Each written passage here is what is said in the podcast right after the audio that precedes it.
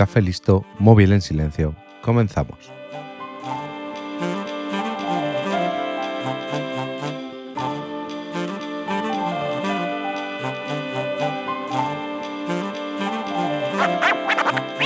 Algo que me fascina, sin que se me pase por la cabeza imitarlas, son las historias de marineros. Y otra cosa que me encanta son las historias de aventuras. Así que si sumamos estas dos cosas, tenemos la que posiblemente sea una de las historias más épicas de toda la humanidad. Si hoy en día, con toda la información que tenemos y la inigualable ayuda que nos brinda el GPS me pierdo cuando voy de viaje, no quiero imaginar lo que tenía que ser cuando embarcabas hacia lo desconocido, sin saber si volverías, lo que te depararía el viaje y perdiendo el contacto con todas las personas que dejabas en tierra. Hoy, en 15 minutos, voy a contarte la primera vuelta al mundo, o lo que es lo mismo, la expedición Magallanes-Elcano.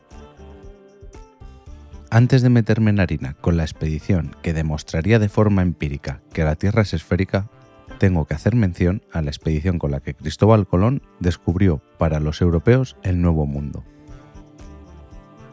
Como tantas veces hemos oído, Colón, cuyo origen no voy a discutir aquí, fue a la corona de Portugal para exponer su plan de llegar a Oriente navegando hacia el oeste.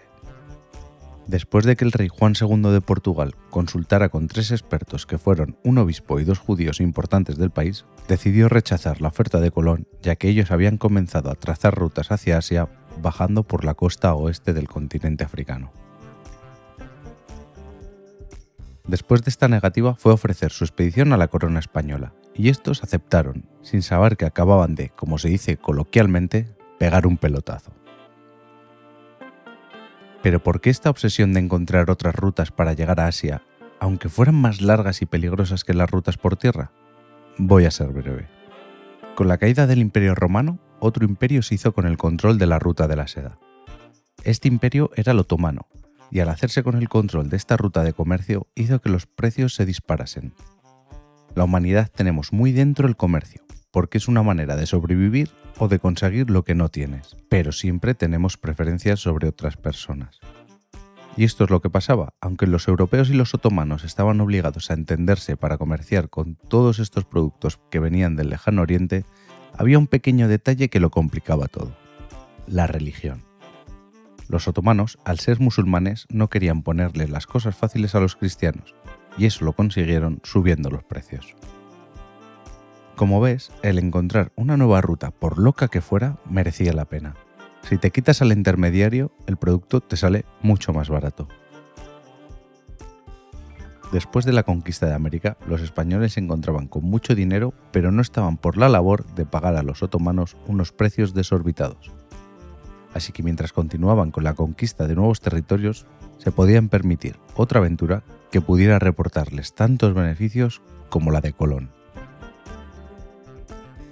Con esta situación, el marino portugués Fernando de Magallanes acudió a su rey Manuel I de Portugal para pedirle dinero y así realizar una expedición pero lo rechazó porque Portugal ya tenía muy afianzada su ruta hacia Asia bordeando África.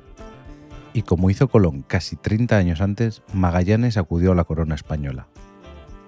Ahora en España reinaba Carlos I, que aceptó financiar la aventura de Magallanes y en marzo de 1518 se firmaron las capitulaciones de Valladolid, donde quedó reflejado que todo lo que se descubriera sería reclamado para la corona española, pero que Magallanes tendría el título de gobernador de todas esas nuevas tierras. La expedición que comandaba Magallanes estaba formada por cinco naves y 239 hombres. Estas naves eran la San Antonio, la Concepción, la Victoria, la Santiago y la Trinidad, que era la que capitaneaba Magallanes. El 19 de agosto de 1519 zarparon las cinco naves desde Sevilla por el Guadalquivir, hasta Sanlúcar de Barrameda, Cádiz, para partir el 20 de septiembre de ese mismo año hacia lo desconocido. La primera escala que realizaron fue en Tenerife y después pasaron frente a las islas de Cabo Verde y la costa de Sierra Leona. Y de ahí, como cualquier otra expedición transatlántica, pusieron rumbo a América. No llevaban ni 15 días navegando cuando tuvieron que detener las naves por miedo a naufragar ya que el tiempo y las corrientes habían empeorado mucho. Estuvieron varios días navegando sin rumbo fijo, solo dejándose llevar por las corrientes. Durante estas tormentas, según reflejan los diarios de a bordo, se observaron frecuentemente lo conocido como fuego de San Telmo. El fuego de San Telmo es un plasma de baja densidad y baja temperatura provocado por una enorme diferencia de potencial eléctrico atmosférico que sobrepasa el valor de ruptura dieléctrica del aire.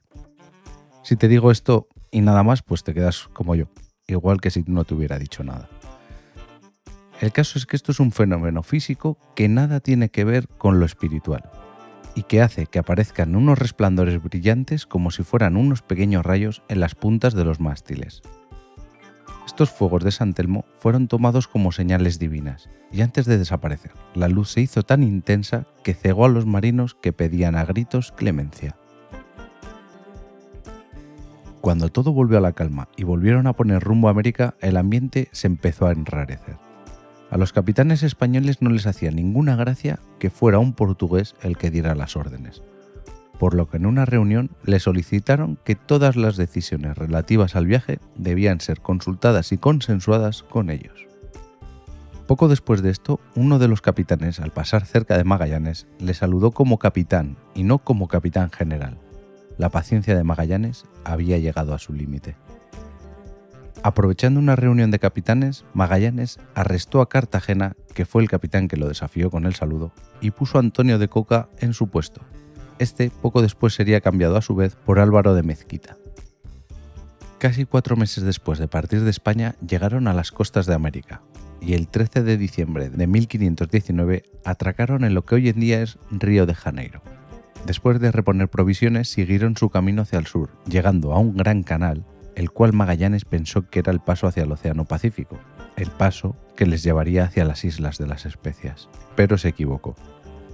Lo que habían encontrado era el estuario del Río de la Plata.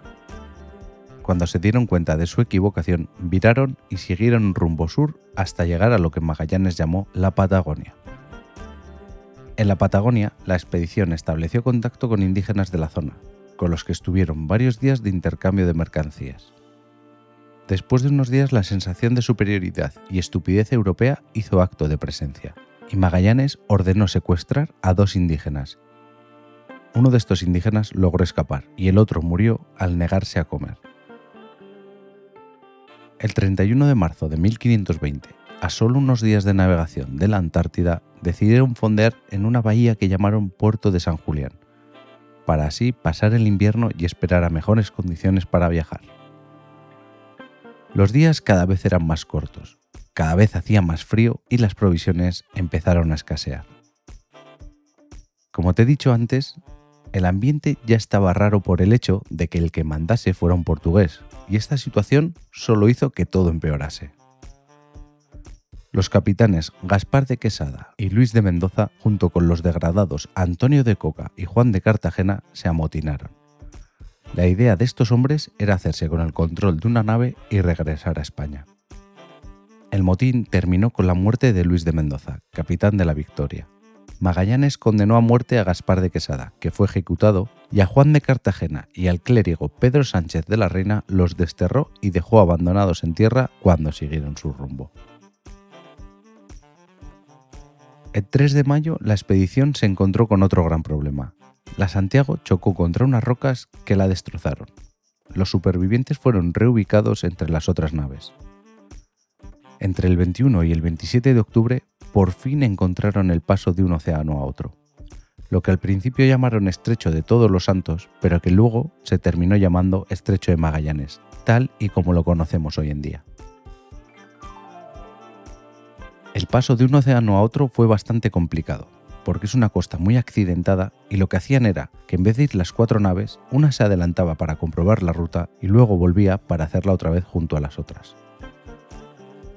Mientras recorrían estas costas, la tripulación vio cómo las tribus indígenas encendían hogueras a su paso, por lo que llamaron a esta zona Tierra del Fuego. El 28 de noviembre de 1520, la Armada navegaba por primera vez por aquel océano que tenía una superficie tan serena que les llevó a llamarlo Pacífico, pero no estaban completos. En este momento solo navegaban juntas tres naves, ya que durante el paso del estrecho la tripulación de la San Antonio se amotinó de nuevo y puso rumbo a España. en su huida hacia España, la San Antonio descubrió las Islas Malvinas. Después de cruzar el estrecho de Magallanes y perder a la San Antonio, la suerte les fue esquiva otra vez. La expedición tardó más de tres meses de travesía en encontrar tierra firme, por lo que el hambre y las enfermedades hicieron acto de presencia. La tripulación peleaba entre sí por poder comerse una rata, comían serrín e incluso el cuero que cubría los mástiles para protegerlos. El agua también estaba corrompida, y todo esto causó la aparición del escorbuto entre los marineros. Muchos de ellos murieron. El 16 de marzo de 1521 fueron los primeros europeos en poner un pie en las Islas Filipinas. Esta vez Magallanes quería llevarse bien con la población indígena local, y pensó que si los convertía al cristianismo todo sería más fácil. Para ello utilizaba el argumento de que al convertirse se harían más fuertes como ellos y dispondrían de armas de fuego, algo que los indígenas no habían visto en su vida. Pero el jefe indígena no se iba a dejar engañar tan fácil y le propuso un trato a Magallanes. Les proporcionarían víveres y harían una alianza siempre y cuando acabasen con Lapu Lapu, líder rival de la isla de Mactán. Magallanes pensó que enviando a un emisario conseguiría que Lapu Lapu se rindiera, pero no fue así por lo que ideó un plan para acabar con él y todos los que se enfrentasen a los españoles. Y otra vez, la prepotencia hizo acto de presencia. El 27 de abril de 1521, Magallanes, junto con 50 hombres, fueron a enfrentarse a la tribu de Lapu Lapu. Ordenó al resto de la tripulación que les esperasen pensando que sería pan comido y acabarían con esos indígenas rápido. El primer problema que se encontraron fue que tuvieron que fondear el barco a casi un kilómetro de la costa, ya que la marea estaba baja y el fondo era un arrecife que hubiera destrozado la nave. Dejar la nave tan lejos hizo imposible que usaran los cañones y que fueran andando hacia la costa con el agua llegándoles a los muslos. Llegaron cansados a la costa y se encontraron unos 1.500 indígenas. Los españoles, quizás asustados por el número tan elevado de rivales, empezaron a disparar demasiado pronto sin hacer apenas daño a sus rivales, y cuando se quedaron sin munición, los indígenas fueron a por ellos. Magallanes murió lanceado. Los que se habían quedado en la primera isla reparando las naves tuvieron que elegir un nuevo comandante y nombraron a Duarte Barbosa como sucesor de Magallanes, pero este duraría poco en el puesto. En una cena ofrecida para Barbosa y 30 de sus hombres por el Rajá de Cebú, fueron traicionados y los mataron a todos. El resto de la expedición decidió huir de la isla, pero como no tenían hombres suficientes para gobernar las tres naves, decidieron quemar la Concepción, ya que era la que estaba en peor estado. Por fin, el 7 de noviembre de 1521 llegaron a su destino, las Islas Molucas, estando Gonzalo Gómez de Espinosa como comandante de la expedición y capitán de la Trinidad, y Juan Sebastián Elcano como capitán de la Victoria. Ya en las Molucas se dedicaron a comerciar con la población local, el 18 de diciembre, con las naves cargadas de clavo, decidieron regresar a España, pero descubrieron que la Trinidad tenía una vía de agua demasiado grande como para navegar y que necesitaba una reparación, por lo que se decidió que la Victoria regresase a España por la ruta de la India y que la Trinidad, después de reparada, volviera por el Pacífico hasta Panamá. La Victoria, con el cano al mando, navegó por el Índico y circunnavegó las costas de África, evitando los puertos controlados por los portugueses. Pero la falta de agua y alimentos hizo que el 9 de julio de 1522 atracasen en un puerto de Cabo Verde. Para la tripulación era miércoles, pero para los locales era jueves. Habían ganado un día por haber estado navegando hacia el oeste. Cabo Verde estaba en poder de los portugueses, y se dieron cuenta de que la tripulación española pagaba con clavo y cayeron en la cuenta de que esos españoles venían de las Molucas, que estaban bajo un control portugués. El cano soltó amarras antes de tiempo para evitar ser detenidos. El 6 de septiembre de 1522, la Victoria llegó a San Lucas de Barrameda y la nave tuvo que ser remolcada hasta Sevilla por el mal estado en el que se encontraba. Solo 18 de los 239 hombres que salieron de España llegaron con vida a bordo de la Victoria. Y como lo prometido es deuda, en menos de 15 minutos te he contado algo que te ha entretenido o lo he intentado. Puedes encontrarme en todas las redes sociales como arroba arcachofas. Espero tus comentarios y valoraciones en iVoox, Apple Podcast y Spotify. Y recuerda que este podcast pertenece a Fantasy Factory, donde encontrarás otros podcasts que también pueden entretenerte. Un saludo y hasta la semana que viene.